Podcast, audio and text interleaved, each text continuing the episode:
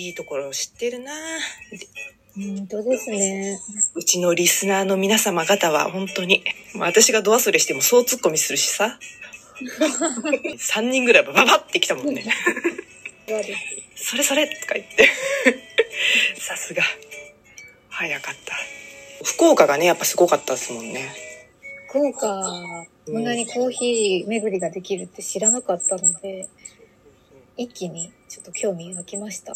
うんあれでもまだもうちょ、もう何件かね、ご紹介事前にいただいてたのがあったので、うん、福岡はね、九九州、本当だから、焙煎の世界チャンピオンもいるし、はい。リスタ世界チャンピオンもいるし、うん。えっ、と、あとなんだっけ。まあ、チャンピオンと、あの、ファイナリストも含めたらもう、もう一人いるし、すごいとこだななんであんな集まるんだろうな。えーっと、あとどこ行ったっけ？あ、でもまあ東京も、そうね、蔵前が暑いっていう話を。うん。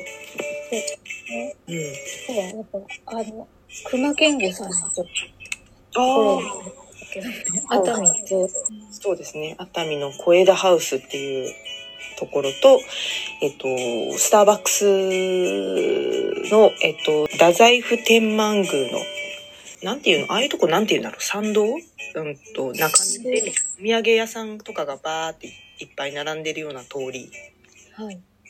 みたいなところにあるスタバがね、熊健吾シリーズで。そう、なんか気になるなって思うと、大体熊健吾さんモデルっていうか、作品で。そう。私もなんかね、長崎に一軒、カフェじゃないんですけど、行ってみたいホテルがあって、へえ。そういえばそこも熊健吾さんだったわって思い出して。ああ、なんか、キッチンに触れるものがあるんですね、きっとね。あ、私好きだったわ、みたいな。うんそう。そうなんですよ。ちょっと行ってみたいんですけどね。あとは、もうトムトムさんですよ、やっぱり。あ、最近。ありがとうございます。ありがとうございます。そう、つくばにね、あの、来た時はね、つくばもね、あの、何気にすごいコーヒー屋さんいっぱいあんだよっていうところで、あの、コーヒー界の寿司三昧、サザコーヒーがあるし、ああと、コーヒーファクトリーっていう、あの、世界チャンピオンを輩出したお店もあるし。あ。へえ。結構コーヒーの街なんですね。そうなんです、そうなんです。はい。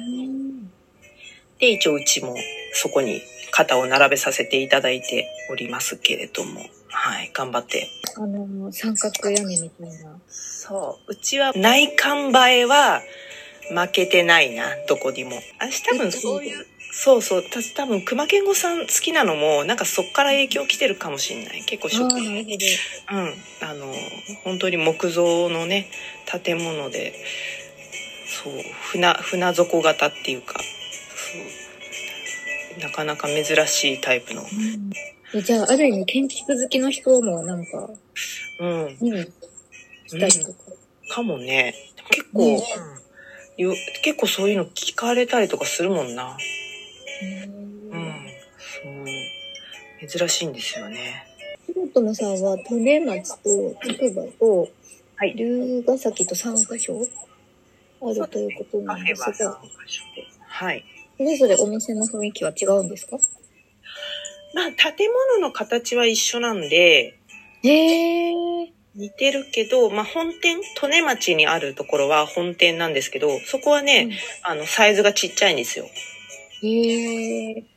昭和レトロの、なんかこう、置いてあるもの全部なんか骨董品みたいな、へえ。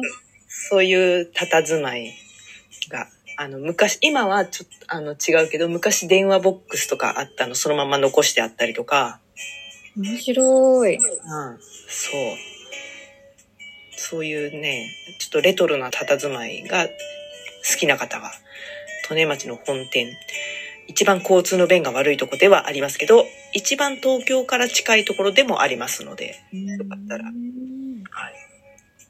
ゴールデンウィークはずっとやってらっしゃるんですか？お店自体は営業してます。うんはい。ぜひぜひ。ぜひぜひ。あの、農園があるのもそこなので、そうなんですね。そうそうそう。まあ収穫はまあほぼほぼ終わっちゃってるんですけど、コーヒーチェリーもなってる木もありますので、ちょこちょこっと覗いてみていただければと思います。うん、ぜひぜひ。